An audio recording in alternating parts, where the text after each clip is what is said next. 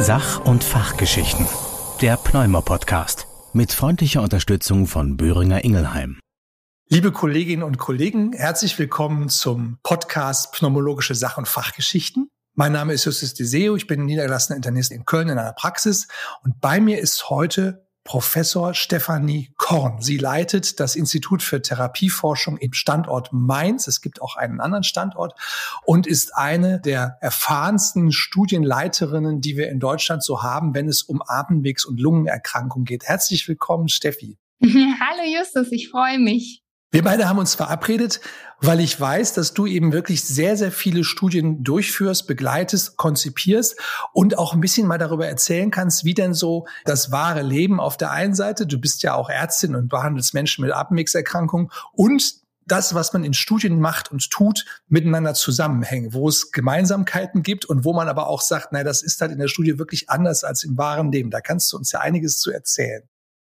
Ja, da freue ich mich auch drauf. Es stimmt tatsächlich, wir sagen ja auch häufig ganz salopp, dass die Patienten, die wir in Studien einschließen, also alles, was so passiert, bevor wirklich so ein Medikament dann auf die breite Patientenmasse losgelassen wird, dass das komplett andere Patienten sind als die, die wir so im täglichen Leben sehen. Das fängt schon damit an, dass du, wenn du sagst, ich habe eine Studie, an der können so und so viele Menschen teilnehmen, Du musst dann deutlich mehr Menschen anschauen, untersuchen, um am Ende rauszufinden, wer denn für die Studie passt. Kann man so ganz grob sagen, wie da das Verhältnis ist? Wie viele Leute du untersuchst, um dann zu sagen, passt in die Studie? Das kommt immer sehr auf die Studie drauf an. Ne? Man macht immer diese Voruntersuchungen und man hat bestimmte Kriterien, wann ein Patient in diese Studie darf. Das sind zum Beispiel ganz einfach gesagt Dinge wie, der muss ein bestimmtes Alter haben, der muss ein bestimmtes Geschlecht haben, der muss eine bestimmte Erkrankung haben, bestimmte Medikamente.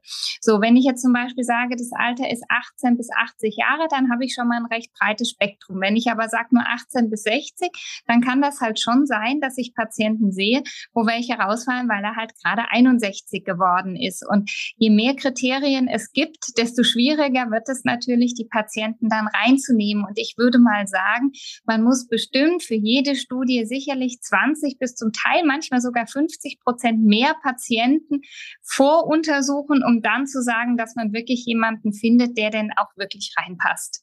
Und das Ganze hat ja schon wieder Einfluss auf die Daten, die erhoben werden.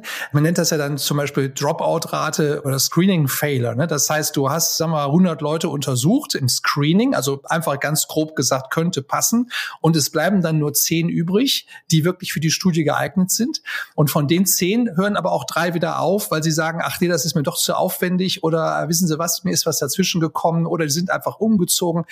Am Ende bleibt dann sieben Patienten, die du wirklich untersuchen kannst. Also ganz schön viel Aufwand, um am Ende die richtigen Leute auch zu finden.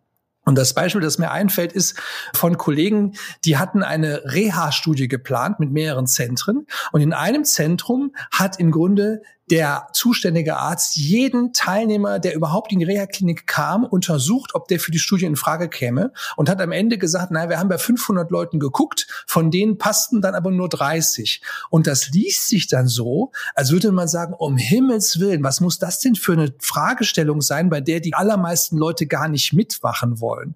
Und die Kollegen haben gesagt, naja, der hätte jetzt auch nicht jeden fragen müssen, der hätte zumindest mal ganz grob gucken können, ist das einer, der überhaupt die Krankheit hat? Ist das einer, überhaupt ins Alter reinpasst. Das sind ja Sachen, die darf man ja vorher mal prüfen, bevor man das Screening eröffnet. Aber es kann halt passieren, sehr, sehr viele Leute untersucht und nur ganz wenige passen. Das ist richtig. Es gibt im Prinzip die zwei Varianten. Einmal, dass du sehr unselektiert einfach jeden Patienten, jeder, der reinkommst, einfach nimmst und sagst, ich guck mal, ob der passt. Das muss ich ehrlich sagen, machen wir bei uns nicht so. Wir machen schon so eine kleine Vorselektion von den Dingen, die man zum Beispiel weiß. Wenn ich sage, ich habe eine Studie, wo nur Raucher rein dürfen, dann kann ich auch am Telefon einen Patienten fragen, kann sagen, rauchen Sie denn noch? Und wenn der nicht mehr raucht, dann muss ich den gar nicht erst einladen, weil der fliegt ja bei der ersten Frage schon wieder raus. Und ich finde, es ist für Studien, ist es schon wichtig, dass man eigentlich eine gute Vorselektion macht, dass die Patienten nicht durch solche einfachen Fragen rausfallen. Es zeigt aber sowohl sowohl das eine als auch das andere Beispiel, dass eine Studienpopulation immer eine sehr selektierte Population ist, weil wenn man überlegt, dass wir teilweise 30, 40, 50 Ein- und Ausschlusskriterien treffen müssen, dann sieht man schon, dass da einfach nur ganz bestimmte Patienten reinkommen und das ist nicht die komplette Patientenflut, die wir sehen, die wir später auch mit dem Medikament behandeln wollen, sondern das ist wirklich eine ganz kleine, sehr feine Auswahl. Man könnte vielleicht denken, ja, das ist so, damit die Studie auf jeden Fall gut ausgeht. Die picken sich halt die Rosinen raus, von denen sie sagen, bei denen klappt das bestimmt die Hintergründe für diese ganzen Selektionskriterien sind ja andere. Das hat ja mit der wissenschaftlichen Herangehensweise zu tun. Warum macht man das? Warum will man so genau bestimmte Patientengruppen finden? Da gibt's verschiedene Gründe. Der eine Grund ist der, dass man schon natürlich auch eine Patientenpopulation finden möchte, zu der dieses Medikament passt. Ich sage jetzt einfach mal ein ganz einfaches Beispiel. Wenn ich ein Medikament habe, was antiallergisch wirkt, sollte ich das natürlich auch bei Allergikern anwenden, weil wenn ich einen Haufen Patienten mit reinnehme, die keine Allergie haben, was soll dann das Medikament für einen Effekt haben? Also sprich, so eine gewisse Selektion sollte da schon drin sein. Auf der anderen Seite muss man ehrlicherweise sagen, ist es es natürlich auch wichtig, erstmal in einem Rahmen überhaupt zu versuchen, wo könnte das denn einen Effekt haben? Weil mal angenommen, man geht sehr breit rein und ich sage jetzt einfach, wir bleiben beim antiallergischen Medikament und wir nehmen alle Allergiker rein und dann kommt am Ende raus, na ja, gut, so im Durchschnitt, man guckt ja sehr viel die Durchschnittswerte an, hat es keinen großen Erfolg gehabt oder keinen großen Effekt. Dann hat man aber garantiert eine Patientenpopulation da drin, die sagt, bei mir hat es aber wunderbar funktioniert und eine andere, die sagt, bei mir hat es überhaupt nicht funktioniert und das neutral zentralisiert sich. Und deshalb ist es natürlich schon sehr schön, wenn man sich im Vorfeld Gedanken macht, welche Patientengruppe könnte das sein, dass man die genau definiert und erstmal bei der den Effekt zeigt und das dann nach und nach tatsächlich ausweitet, weil ein negatives Studienergebnis, wo im Mittel kein Effekt da war, ist immer irgendwie blöd, weil man dann wirklich überlegt, führt man das Ganze noch weiter. Und es sind immer Patienten da, die dann enttäuscht sind, weil sie sagen, bei mir hat es eigentlich echt super gut funktioniert. Die gehen aber in der Masse dann unter. Und man versteht ja schon den Hintergrund. Wenn ich eine wissenschaftliche Studie zu einem Medikament durchführe, habe ich ja tatsächlich zwei Ziele. Ich möchte ja am liebsten sehr genau den oder die Patientin definieren, wo man sagt, genau für die ist dieses Medikament geeignet und die profitieren auch fast immer davon. Umgekehrt habe ich aber ja auch das Interesse, möglichst viele Menschen in meiner Studie zu haben, die davon profitieren. Denn am Ende ist ja auch das, was ich in der Studie untersuche, für die Zulassung relevant. Das bedeutet, wenn wir Ärzte Medikamente aufschreiben, dann gucken wir ja nach, bei wem hat denn die Herstellerfirma gezeigt, dass es funktioniert. Und wenn am Ende rauskommt, das sind Menschen zwischen 40 und 45 Jahre, die in Köln geboren sind, nie geraucht haben und eine Allergie gegen Hühner haben, dann sagt man schön, dass das bei denen funktioniert Davon sehe ich zwei in meinem ganzen Leben. Anderes Beispiel, du sagtest eben schon ab 18 bis 80. Die Kinderärzte sagen immer, ja, schönen Dank. Jedes Medikament, das auf dem Markt ist, dürfen wir nicht geben, weil wenn du die Leute bis 18 behandeln. Also es ist immer so ein Spagat zwischen dem so breit wie möglich doch zu gucken, aber natürlich trotzdem gezielt das Kollektiv zu finden, bei dem man auch mit Erfolg sagen kann, für die passt das Medikament. Ich habe da noch ein Beispiel zu. Es gab ein Krebsmedikament gegen Lungenkrebs und das ist ein sogenannter Tyrosin Tyrosinkinase-Inhibitor. Und als das neu rauskam, hat man das eben untersucht und hat dann festgestellt, ja, so richtig viel bringt das nicht. Und man war dann erstaunt, denn eigentlich in den Laboruntersuchungen war das super. Das hat die Krebszellen wirklich dazu gebracht, dass sie sich nicht mehr vermehren. Und dann hat man bei den Studien genauer geguckt und hat festgestellt, es gibt eine Rezeptormutation. Und wenn die da ist, dann sprechen die Patienten auch darauf an. Und wenn sie nicht da ist, wenn die den sogenannten Wildtyp haben, dann ist mit einem viel geringeren Ansprechen zu rechnen. Und man hat im Prinzip aus diesen retrospektiven Analysen zeigen können, guck doch mal genauer bei den Leuten, die eine Mutation haben. Und das ist so ein bisschen, wie du das beschrieben hast, in der Studie, wenn es dann eine Gruppe gibt, die sagt, also mir hat es wirklich sehr gut geholfen, dann ist es gut, sich die genauer anzugucken. Da hast du genau schon die Krux an diesem ganzen Studiengeschäft quasi schon erkannt. Das ist im Endeffekt, ist das ein Drahtseilakt. Natürlich möchte man gerne gute Medikamente entwickeln, die für möglichst alle irgendwie funktionieren, aber natürlich auch die Population erwischen, bei der es funktioniert. Also man darf nicht zu klein und zu fein sein, weil dann kommt genau das, was du gesagt hast. Naja, gut, die Patienten sehe ich ja quasi gar nicht, ja, oder ein Leben, dafür denkt man nicht groß nach. Und auf der anderen Seite will man den Effekt aber nicht verpassen, wenn die Population zu heterogen ist, die man eben einschließt. Und die Beispiele, wie du es gerade genannt hast, die gibt's ja vielfältig. Deshalb wird ja häufig in den Studien mittlerweile auch Zusatzproben abgenommen, dass man sagt, darf man noch genetische Mutationen testen, darf man noch Bioproben abnehmen, um im Nachgang möglicherweise nach Biomarkern zu schauen, um eben genau rauszufiltern, welche Patienten mit welcher Konstellation sind denn die, die super gut angesprochen haben, dass wenn das dann auf den Markt kommt, dass man quasi so noch eine Handhabung mitgeben kann und sagen kann, wenn der Patient die und die Parameter noch aufweist, dann ist es jemand, der vermutlich sehr gut anspricht. Und das ist ja für mich als Arzt im Praxisalltag ja wirklich eine Hilfe. Denn wenn ich weiß, ich kann bei dem Patienten beispielsweise durch eine Blutabnahme feststellen, sind bestimmte Zellen vorhanden, sind bestimmte Entzündungsstoffe vorhanden und dann weiß ich, da passt das Medikament total, ist das für mich ja auch gut, denn dann kann ich mit einer höheren Wahrscheinlichkeit auch erfolgreich therapieren. Wenn ihr jetzt die Patienten eingeschlossen habt, wir sagen immer einschließen, ich weiß noch, als ich an der Uniklinik war, da hat mir ein Kollege gesagt, sprich nie davon, dass jemand eingeschlossen wird, wenn du Patienten fragst, ob sie mitmachen wollen, weil das klingt so negativ, aber der Begriff ist Inclusion, ne? also Einschluss. Also wenn wir genügend Leute finden, die mitmachen, dann kommt ja eigentlich eure Arbeit, nämlich dieses Studienprotokoll durchzuführen. Das ist ganz schön aufwendig, oder? Das ist ja nicht nur, ich gebe dem das und guck mal nach, was der sagt.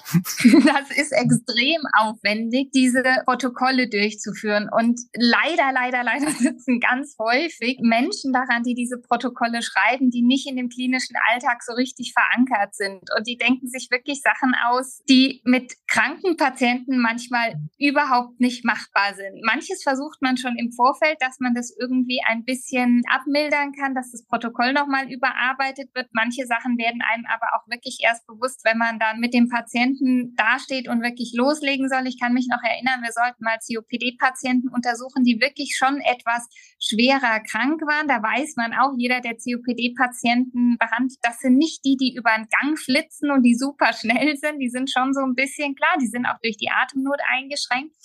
Und bei den Patienten sollte nach Medikationseinnahme innerhalb von fünf Minuten dreimal ein EKG mit einem einminütigen Zeitabstand gemessen werden, dreimal Blutdruck und Puls nach dem EKG und mindestens drei reproduzierbare Lungenfunktionen jeweils auch mit einer Minute Abstand dazwischen und eine PK-Blutprobe noch. Also wenn man jetzt überlegt, dass nicht jeder Patient 1A Autobahnvenen hat, die man aus der Entfernung anschießen kann und dass jeder COPD-Patient direkt drei Lungenfunktionen nacheinander pustet, ohne außer Atem zu sein, alle exakt identisch, selbst dann ist es fast nicht möglich, dieses Zeitintervall zu schaffen. Es ist einfach total unrealistisch. Und das ist schade, weil all diese Dinge gehen natürlich später in die Ergebnisse rein. Man erfüllt die Kriterien des Protokolls nicht. Und es ist einfach unheimlich schwierig und es ist natürlich fernab von jeder Realität. Aber das kennst du bestimmt auch. Ja, genau. Und ich kenne es auch so, dass man die Untersuchungsergebnisse auch gar nicht selber bewerten darf, sondern die werden dann häufig an eine Zentrale geschickt, die auch völlig unabhängig agiert. Das heißt, es sind wiederum spezialisierte Institute, die sagen, wir gucken EKGs an oder wir gucken Lungenfunktionen an. Wir wissen nicht, um was es da geht. Wir haben nichts zu tun mit den Forschern oder mit den finanzierenden Unternehmen. Wir befunden nur entsprechend bestimmter objektiver Qualitätskriterien. Und dann merkt man plötzlich, wie schwierig das ist, denen einen Befund zu schicken, mit dem die auch zufrieden sind sind. Da hast du komplett recht. Da kann ich dir gerade schon von heute wieder das schönste Beispiel erzählen.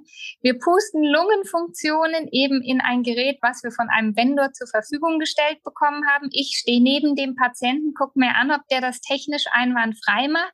Das Gerät hat schon so eine Autofunktion drin, dass es verschiedene Versuche gleich rausschmeißt, weil er denkt, die waren nicht gut gewesen. So. Und dann wähle ich aus und sage, die nehmen wir, die sind gut und die bitte rauswerfen, dann wird das aber zu einem Overreader gesendet, der nicht dabei war bei den Lungenfunktionen, der sich nur die Kurven anguckt und der dann entscheidet, was passiert. Und zum Beispiel hatte ich heute Morgen eine Patientin, man sagt denen ja, sie müssen echt ihr Bestes geben und die hat bei einer Lungenfunktion ist die so leicht aufgestanden. Das hat die bei den anderen nicht. Aber da hat sie gedacht, beim tiefen Einatmen, jetzt steht sie mal noch kurz so ein bisschen auf, um richtig gut zu sein. Der Wert war auch besser als alle anderen anderen, also schreibe ich rein, das bitte rausnehmen, weil die Patientin stand auf, das passt nicht zu den anderen Ergebnissen. Was passiert beim Overread? Der sagt, der Wert ist technisch einwandfrei durchgeführt, wir lassen den drin. Und dann fängt für uns die Diskussion an, weil der war ja nicht dabei, der hat es ja nicht gesehen. Und dann muss ich x-mal dort anrufen, muss sagen, bitte den Wert rausnehmen, der Patient hat sich hingestellt dabei oder ist leicht aufgestanden. Und das sind wirklich Sachen, die echt schwierig sind und die mit dem normalen Leben von den Patienten so überhaupt nichts zu tun haben.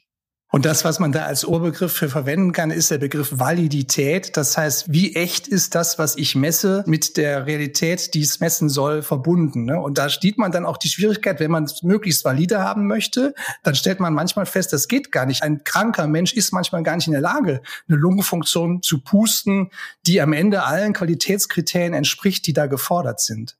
Das stimmt absolut. Und man will natürlich sehr valide Ergebnisse haben und versucht dadurch leider das immer mehr einzuschränken und immer mehr zu automatisieren und zu schauen, dass wirklich noch zig Overreader kommen, die das unabhängig bewerten. Das verstehe ich schon, damit das nicht heißt, na ja, der Arzt, der macht natürlich alles, um den Patienten reinzukriegen. Der lässt fünf gerade sein. Hauptsache, der Patient passt in die Studie.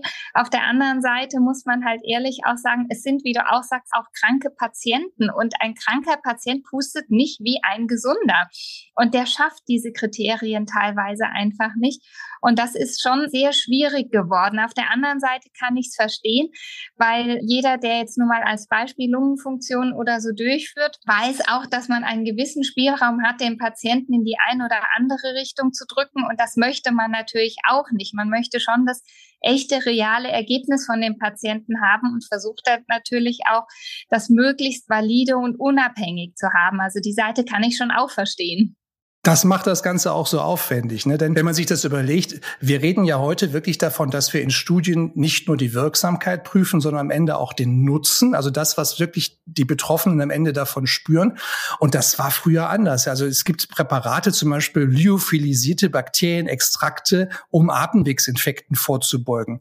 Die Zeit, als die zugelassen wurden, da wurden Studien so gemacht, dass Ärzte diese Medikamente gegeben haben und dann geguckt haben, was sie glauben, was das gebracht gemacht hat. Das heißt, der hat derselbe Arzt, der das Medikament verschrieben hat, hinterher entscheiden sollen, ob das eine gute Idee war. Und da kann man mal raten, was der wohl gesagt hat. Dann kommen da Erfolgsquoten von 80, 90 Prozent raus. In Wirklichkeit ist das Zeug nicht besser als Placebo. Aber die Qualität dieser Studien von damals hatte so ungefähr die Qualität, wie wenn man sagt, die Leserin dieser Zeitschrift empfehlen 80 Prozent ihrer Freundinnen auch diese Pickelsalbe. Das ist keine wissenschaftliche Evidenz. Und weil man das ja verstanden hat, geht man heute eben hin und sagt, nee, das wird alles von außen außenstehenden Leuten beurteilt, beziehungsweise du als Untersucherin weißt gar nicht, gibst du gerade das echte Präparat, gibst du ein Placebo und auch die Patientin, der Patient wissen das nicht. Und ein Beispiel zu diesen, man versucht die Patienten so passend zu machen, habe ich auch noch. Wir hatten der Uniklinik mal eine kardiologische Studie, da ging es um Patienten nach Herzinfarkt, die einen AT1-Blocker kriegen sollten, Valsartan. Und Einschlusskriterium war, dass die nach dem Herzinfarkt eine Herzschwäche hatten. Und es gab dann einen unabhängigen Arzt, der diese Studie betreute, der auch wirklich keinen Einfluss nahm. Aber witzigerweise gab es immer Tage, wo besonders viele Patienten in die Studie eingeschlossen wurden und Tage, wo praktisch keiner vorkam. Und was war die Lösung? Wir hatten auf der Intensivstation einen Arzt, der hat routinemäßig bei einem akuten Coronarsyndrom Lasix gespritzt, also Furosemid, ein Medikament, um das Herz zu entlasten. Und das war ein Einschlusskriterium. Also wenn ein solches Medikament gegeben wurde nach dem Infarkt, galt das als klinisch Zeichen einer Herzschwäche und der Patient durfte in die Studie. Und immer wenn der Arzt Dietz hatte, waren ganz viele Patienten da und wenn andere Ärzte, die sagten, nö, ich brauche da eigentlich erstmal kein Furosemid, dann kamen die Patienten nicht in die Studie. Das ist auch sehr lustig. Wenn der das jetzt routinemäßig gemacht hat, ist das ja noch okay. Das zeigt aber auch die Bandbreite, wie du natürlich Patienten manipulativ in Studien reinbekommen könntest. Und davor möchte man sich natürlich auch schützen. Ne? Dass man nicht sagt, man macht bestimmte Vorarbeiten, sage ich mal, um dann die Patienten wirklich reinzubekommen. Also in dem Fall war es auch so, das waren zwei verschiedene Ärzte. Der eine, der die Strategie hatte, beim Infarkt gebe ich immer mit, und der andere, der das nicht wusste, der immer nur feststellte, Mensch, heute sind wieder viele. Und irgendwann hat man darüber gesprochen, und ach ja, guck mal, immer wenn der Kollege Dienst hat, der hat eine andere Therapiestrategie. Daraus ergab sich das. Aber das heißt, wir haben also die Patientenselektion, wir haben die Untersuchungstechniken, die sehr akribisch sind, sehr detailliert und du musst das Ganze ja auch noch irgendwie in Form bringen. Das heißt, du hast auch noch Formulare, die du ausfüllen musst. Jedes Mal, wenn jemand bei dir ist im Rahmen einer Studie, musst du ganz viel Papierkram erledigen, richtig? Formular ist jetzt sehr nett ausgedrückt. Ich würde mal sagen, dass wir mehr dokumentieren müssen und ausfüllen müssen, als wir eigentlich am Patienten machen. Das ist unglaublich aufwendig geworden. Also während man ja im Krankenhaus, wenn man vom Patienten die Vorgeschichte erfasst, einfach schreibt, ach ja gut, der hat die fünf Medikamente in der Dosierung, das reicht dann aus. Das reicht für eine Studie nicht aus. Man muss im Prinzip auch angeben, seit wann er das Medikament genommen hat. Und das wissen natürlich viele Patienten eben gar nicht. Wenn die ein Medikament schon viele Jahre nehmen, dann kann man noch froh sein, wenn sie das Jahr ungefähr zusammenkriegen. Aber am liebsten haben die Studien ja tatsächlich auch, dass man noch Monat und Tag dazu nimmt. Das ist natürlich total unrealistisch. Das weiß eigentlich kein Patient, seit wann er genau welches Medikament nimmt. Und diese Dokumentation ist unheimlich aufwendig geworden. Also das ist nicht nur das, was wir in Papierform für uns dokumentieren und auch bereithalten müssen, sondern wir müssen das Ganze dann ja auch noch in diese Case Report Forms, CRFs, also quasi wohin übertragen, wo sie dann pseudonymisiert auch ausgewertet werden können. Das sind in der Regel im Moment elektronische CRFs, also sprich, man tippt die wie in einer Art Excel nur halt eben in eine Online-Plattform ein und muss alle Werte, die man erhoben hat, dann auch nochmal eingeben und validieren und anschauen und Rückfragen beantworten. Das ist schon sehr, sehr aufwendig geworden. Und diese Fragen und Rückfragen und Validierungen, die man bekommt, sind auch nicht immer freudig, weil sie ganz oft mit der Realität nicht viel zu tun haben und wirklich sehr, sehr, ja, komische Rückfragen sind, wo man wirklich glaubt, da sitzen Leute, die einfach einen Patient noch nie gesehen haben. Ja, man hat teilweise den Eindruck, dass das auch Computeralgorithmen sind, die scheinbare Widersprüche finden und man muss dann Dinge erklären, weil man eingangs gesagt hat, der hat die und die Beschwerden und hinterher passt dann da kein Medikament zu oder umgekehrt. Ne? Und dann steht man da und stellt fest, ja, der Algorithmus findet da einen Fehler, im wahren Leben ist es aber genauso, wie es dokumentiert ist. Ne? Genau, das Beispiel, was wir wirklich ganz oft haben, ist, dass jemand Vitamin D nimmt zur Osteoporose-Prophylaxe oder so einen Protonenpumpenhemmer zum Magenschutz nehmen. Ganz viele, ohne dass sie da wirklich irgendwas haben. Und wir dürfen kein Medikament aufhören, wo es keine passende Diagnose gibt. Jetzt würde ich zum Beispiel bei Vitamin D-Einnahme, würde ich schreiben Osteoporose-Prophylaxe. Das gilt bei denen nach ihren Regularien aber nicht als Diagnose, weil dann kommt die Frage, hat er denn schon eine Osteoporose? Sage ich nein. Und dann heißt es, dann darf ich das nicht nicht aufführen. Und dann stehe ich vor dem nächsten Problem. Als was dokumentiere ich jetzt Vitamin D? Also das sind immer wieder diese Diskussionen, die sehr zeitaufwendig sind und die eben nicht die Realität widerspiegeln, weil das ist gelebte Realität zu sagen, der nimmt halt immer mal Vitamin D und auf was läuft es am Ende hinaus? Ich lasse das stehen, das bleibt halt offen oder ich sage einfach, naja, habe ich halt nicht gehört, dass er Vitamin D einfach ab und zu mal nimmt. Aber das ist eigentlich auch nicht das richtige Vorgehen. Ja, das ist das, das wahre Leben ist dann wirklich schwierig, wenn man das versucht, in solche Formeln zu pressen. Ich habe das auch erlebt, dass du dann zum Beispiel eine Zahl angeben sollst. Nehmen wir als Beispiel den Tifino-Index, also das Verhältnis von in einer Sekunde ausgeatmetem Luftvolumen zum gesamten Volumen, das ausgeatmet wird. Und das wird in Prozent angegeben. Und dann gibt es Formulare, wenn ich sage, dieser Wert ist jetzt 65 Prozent, da gebe ich dann 65 ein. Es gibt aber auch Formulare, da muss ich 0,65 eingeben oder ich muss 0. 0.65 eingeben, weil das ein Amerikaner programmiert hat.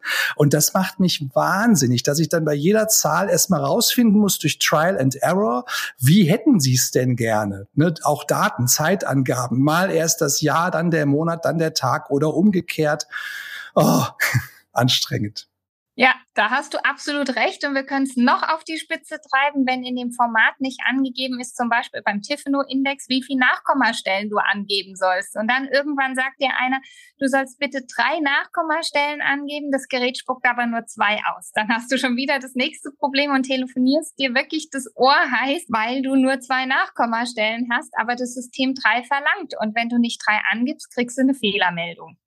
Was auch eine Rolle spielt, ist, wir reden ja darüber, dass der Nutzen bei solchen Studien heute auch erfasst wird. Das heißt als Beispiel, wenn ich ein Medikament gebe, zum Beispiel für Lungenfibrose oder für Asthma oder für COPD, dann ist es nicht nur interessant, ändert sich dann die Lungenfunktion. Also kann ich Messwerte messen und kann zeigen, da tut sich was, sondern es ist genauso relevant oder vielleicht sogar relevanter, was denn bei den Betroffenen passiert.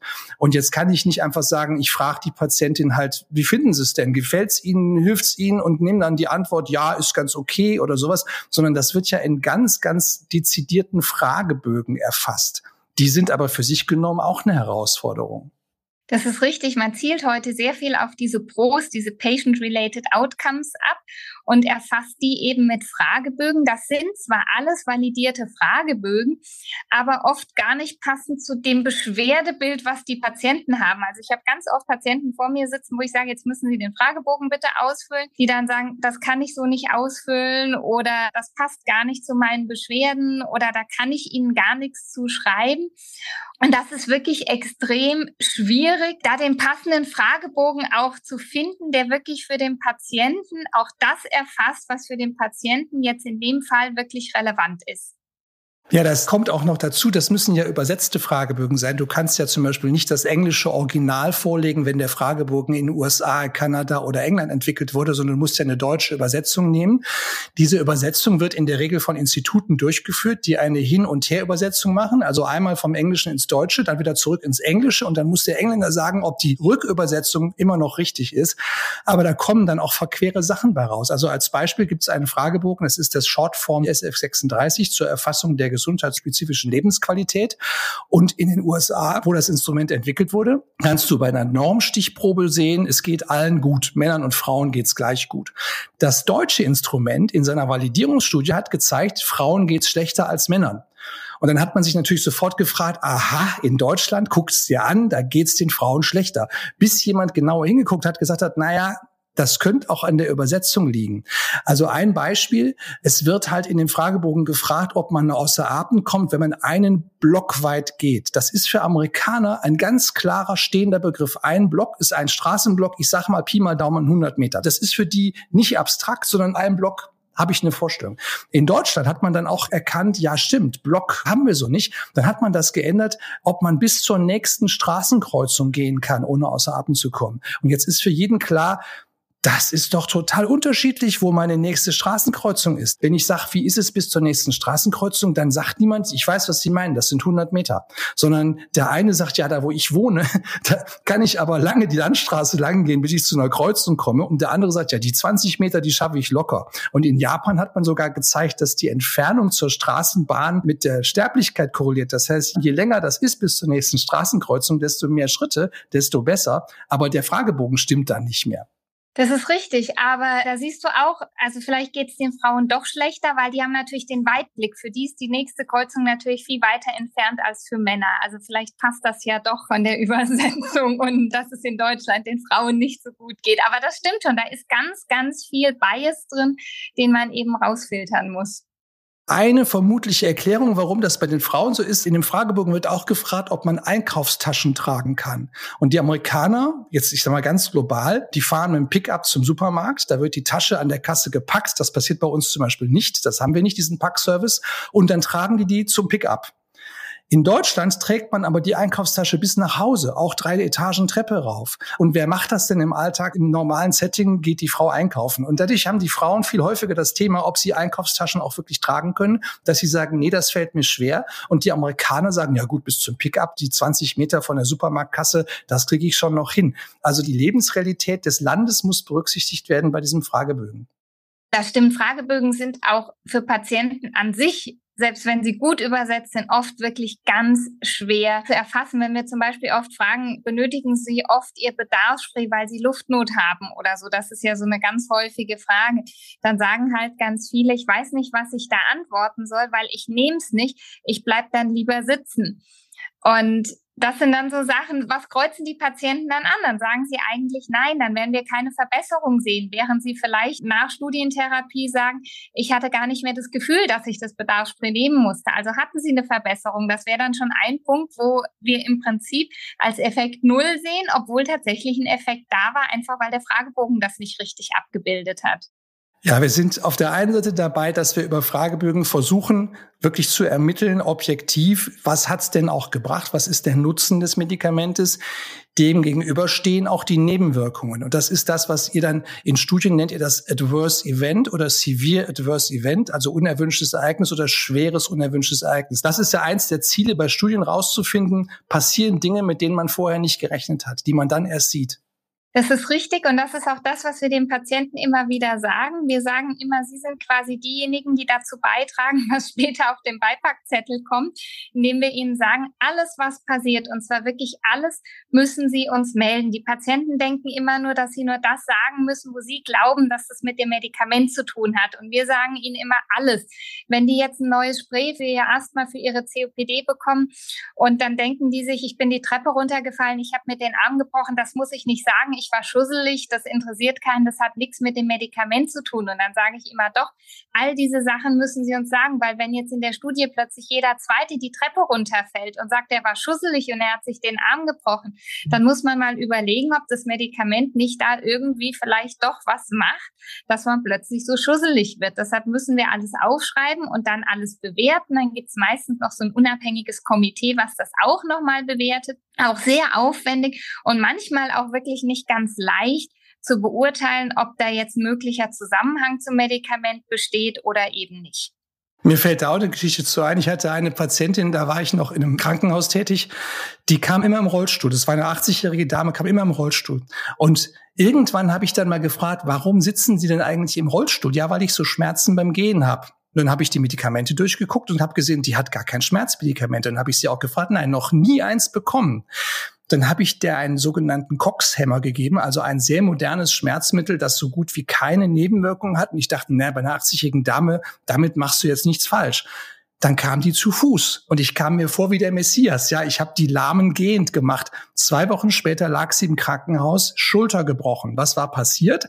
Sie war natürlich zu Hause auch aufgestanden, rumgelaufen, über die Teppichkante gestolpert. Und dann musste man sich ja wirklich fragen, habe ich der Frau jetzt damit so viel Gutes getan, dass ich die aus dem Rollstuhl rausgeholt habe? Denn danach war das Sturzrisiko erhöht. Also was du sagst, ja, das muss man auch erfassen. Auch wenn man sagt, ja du, das Schmerzmittel soll doch Schmerzen lindern, aber da können ja Folgen dranhängen die nachteilig sind. Also es ist schon insofern grundsätzlich eine gute Idee, da so sorgfältig zu gucken. Aber am Ende heißt das ja auch, Menschen lesen Beipackzettel und legen mir die vor und sagen zum Beispiel, gucken Sie mal, Herr Doktor, Sie schreiben mir hier auf, das Medikament soll ich gegen Asthma nehmen, aber das Medikament, da steht in den Nebenwirkungen drin, dass das Asthmaanfälle macht. Und dann sage ich, ja, ganz ehrlich, Menschen, die das nehmen, haben Asthma und die haben auch Asthmaanfälle und die müssen eben während der Studie immer erzählen, was passiert. Genau, das ist richtig. Und das ist das, was für uns auch ganz oft so schwer ist. Wir lesen dann die publizierten Arbeiten, wo die Nebenwirkungen auch aufgelistet sind. Irgendwann kommt dann der Beipackzettel dazu. Und wenn man so eine Zusammenfassung von der Studie liest und nicht beteiligt war, ist es sehr schwer rauszufiltern, was sind das tatsächlich für Nebenwirkungen, die da aufgeschrieben wurden, weil wir ja eben verpflichtet sind, alles aufzuschreiben. Und ich kann mich auch an einen Patienten erinnern, der hatte eine KHK gehabt und hatte das halt am Anfang erwähnt und dann ist er in der Studie mal umgekippt, war dann in der Notaufnahme, da hat man so ein leichtes Vorhofflimmern gesehen und hat ihm dann empfohlen, dass man doch mal eine Koronarangiographie macht. Und er hat das immer belächelt. Er hat gesagt, das hat er früher auch schon gehabt, auch schon vor der Studie. Hat uns dann natürlich gefragt, was soll er machen? Haben wir gesagt, ja, er sollte diese Koronarangiographie schon mal machen lassen. Und das hat er gemacht. Er war einen Tag dafür im Krankenhaus gewesen, quasi einmal über Nacht. Und das ist für uns nach Vorgaben eine Richtlinie, dass wir das als schwerwiegend unerwünschtes Ereignis bezeichnen, einfach weil es ungeplant war und er eine Nacht im Krankenhaus gewesen ist. Das erscheint dann später auf der Liste als schwerwiegend kardiale Nebenwirkung, obwohl dass dem Patienten die ganze Zeit gut ging und man ihm das sicherlich auch schon vor der Studie mal hätte raten können, so eine Koronarangiographie zu machen. Der Witz an der ganzen Geschichte ist, wenn wir das im Vorfeld gewusst hätten und der gesagt hätte, ich bin immer mal umgefallen und ein Kardiologe hat auch schon mal gesagt, ich soll mal irgendwann das Herz nochmal untersuchen lassen. Und dann hätte er sich in der Studie dazu entschlossen, ich mache das jetzt mal.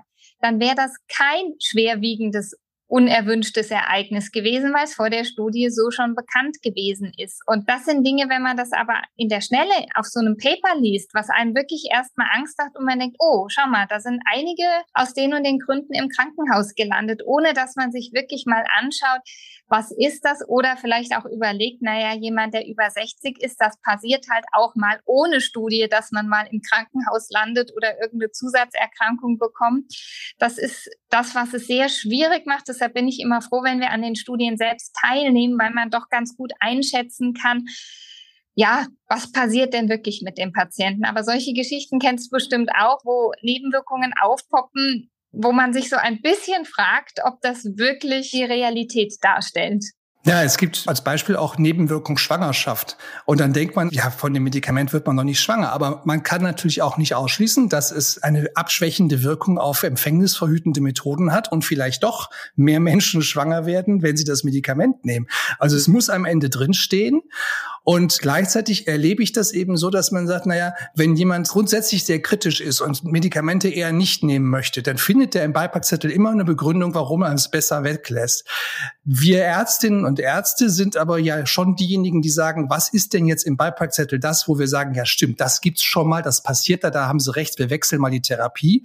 Und wo muss ich bei den aufgeführten Nebenwirkungen, Schrägstrich, unerwünschten Ereignissen auch sagen, ja, das steht da zwar drin, aber ganz ehrlich, das müssen die halt reinschreiben, weil es während der Studie aufgetreten ist. Ein Zusammenhang mit der Therapie ist da aber völlig unwahrscheinlich. Das stimmt. Also ich gehe da immer noch nach einem sehr einfachen Schema vor. Ich sage immer zuerst, lesen Sie den Beipackzettel mal nicht so genau und hören Sie auf das, was wir Ihnen sagen. Und ich erzähle in aller Regel über die Nebenwirkungen, die ich tatsächlich entweder in der Studie auch gesehen habe oder gehäuft gesehen habe und die die Patienten berichtet haben oder dann auch später, wenn man das Medikament verordnen kann, die die erzählen. Das sind so die Dinge, die ich eigentlich dann erwähne. Und ansonsten sage ich, natürlich gibt es nichts, was es nicht gibt. Aber das sind so die häufigsten, die man mal sehen kann, was aber noch lange nicht heißt, dass die tatsächlich auch auftreten. Und man kann auch so viel sagen, die Studien dienen ja auch dazu, solche unerwünschten Effekte zu erkennen, um dann gegebenenfalls auch zu sagen, wenn das passiert, wissen wir, wie man damit umgeht, weil man ja in der Studie schon gesehen hat, ich sage mal als Beispiel, Menschen berichten öfter mal über Diarrhoe oder über Magenbeschwerden. Naja, dann weiß man aber schon, gibt den Ärzten, die das Medikament verschreiben, direkt was an die Hand, was sie bei der Nebenwirkung tun können, denn die kann auftreten und die ist beherrschbar, wenn man weiß, wie. Also das ist ja auch eine Erkenntnis, die man aus diesen Daten schöpfen kann, dass man man das Management der Therapie viel besser planen kann, wenn einen das nicht alles völlig überrascht. Absolut. Und außerdem muss ich sagen, finde ich es auch sehr viel angenehmer, wenn man weiß, was potenziell auf einen zukommt, als dass dann ein, zwei, drei, vier, fünf Tage später Patienten plötzlich anrufen und sagen, ich habe das und das.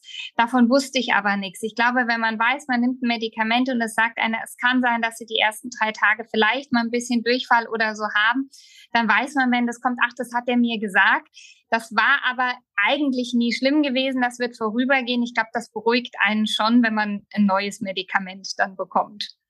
Ja, definitiv. Also das eine ist, wenn man Nebenwirkungen völlig verschweigt, dann fühlen Patienten sich auch wirklich hintergangen nach dem Motto, ja, das hätte ich Ihnen vorher sagen können, dass das passiert. Dann denken die sich ja, das wäre ja nett gewesen. Und das ist ein ganz wichtiger Punkt. Bestimmte Nebenwirkungen praktisch von vornherein zu besprechen, hilft auch zu sagen, das kann ich einordnen, da ist alles in Ordnung.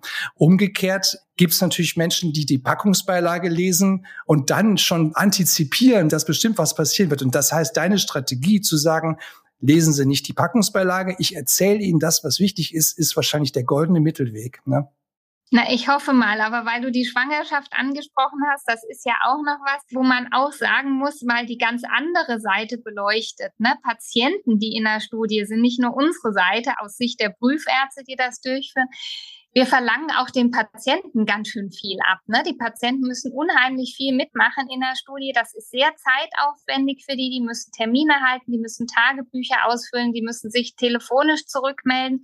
Und es sind eben diese Punkte wie Schwangerschaft oder so.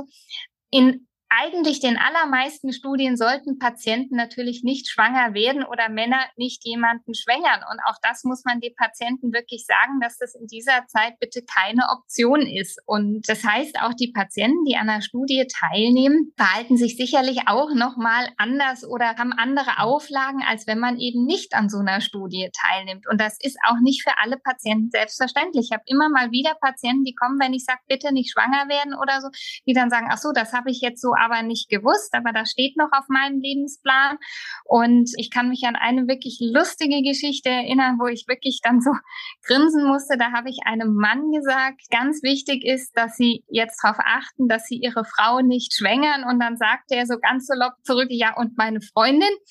Und dann musste ich wirklich irgendwie so lachen. Und dann hat er aber danach gesagt, nein, das war ein Spaß, er hätte die Botschaft verstanden. Aber es gibt schon Dinge, mit denen man so nicht unbedingt vielleicht rechnet.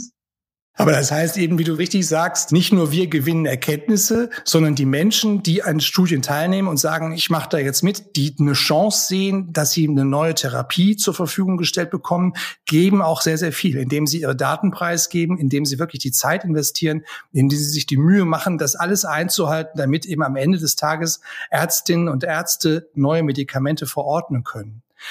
Ja, wir sind dafür wirklich dankbar, dass Menschen auch bereit sind, sowas zu tun, auch bei schweren Erkrankungen. Steffi, bei diesem Podcast gibt's auch immer so eine Studie am Ende, die so ein bisschen anders ist. Ich habe heute eine Studie mitgebracht, einfach nur um noch was anderes anzugucken.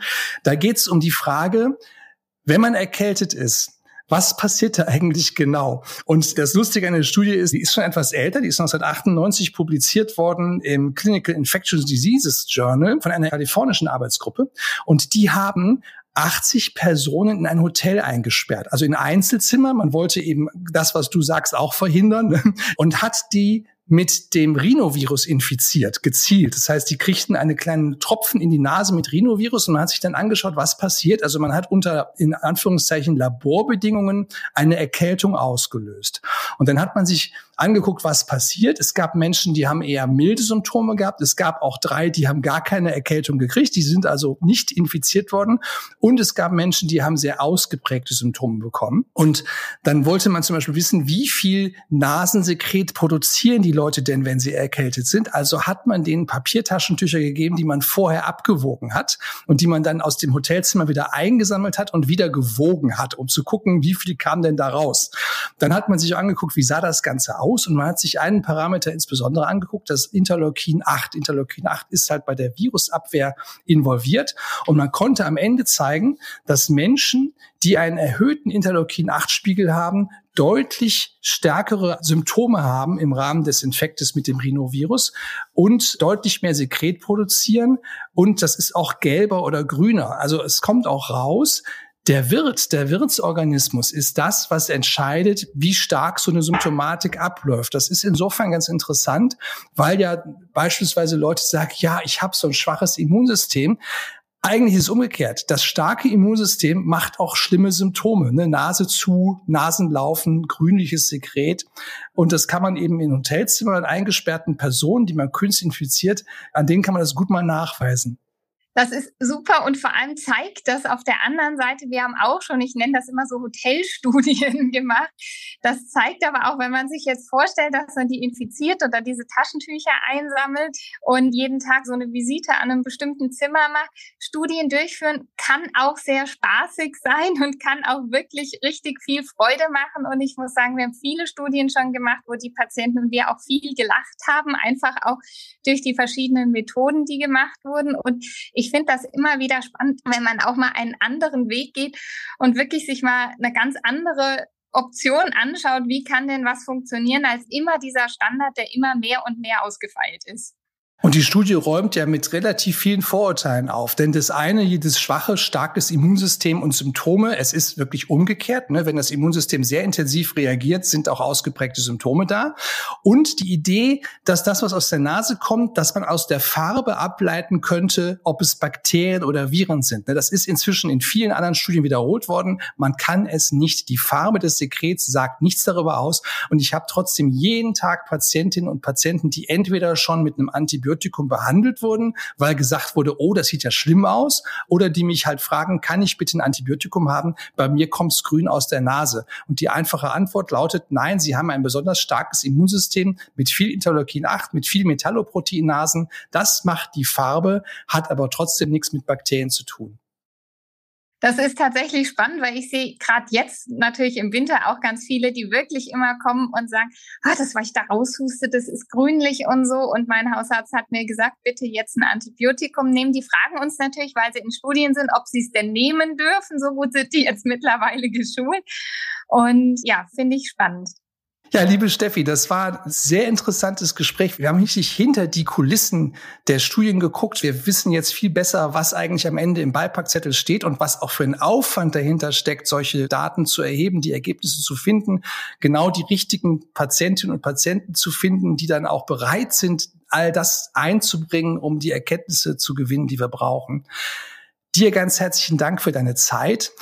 Liebe Zuhörerinnen und Zuhörer, denken Sie dran, der Podcast hat einen riesen Themenkanon. Sie können sich auch über Raucherentwöhnung, über inhalative Steroide, über Studien, über die Auskultation, alles Mögliche anhören. Wir haben Folgen dafür produziert, die Sie in der Mediathek finden.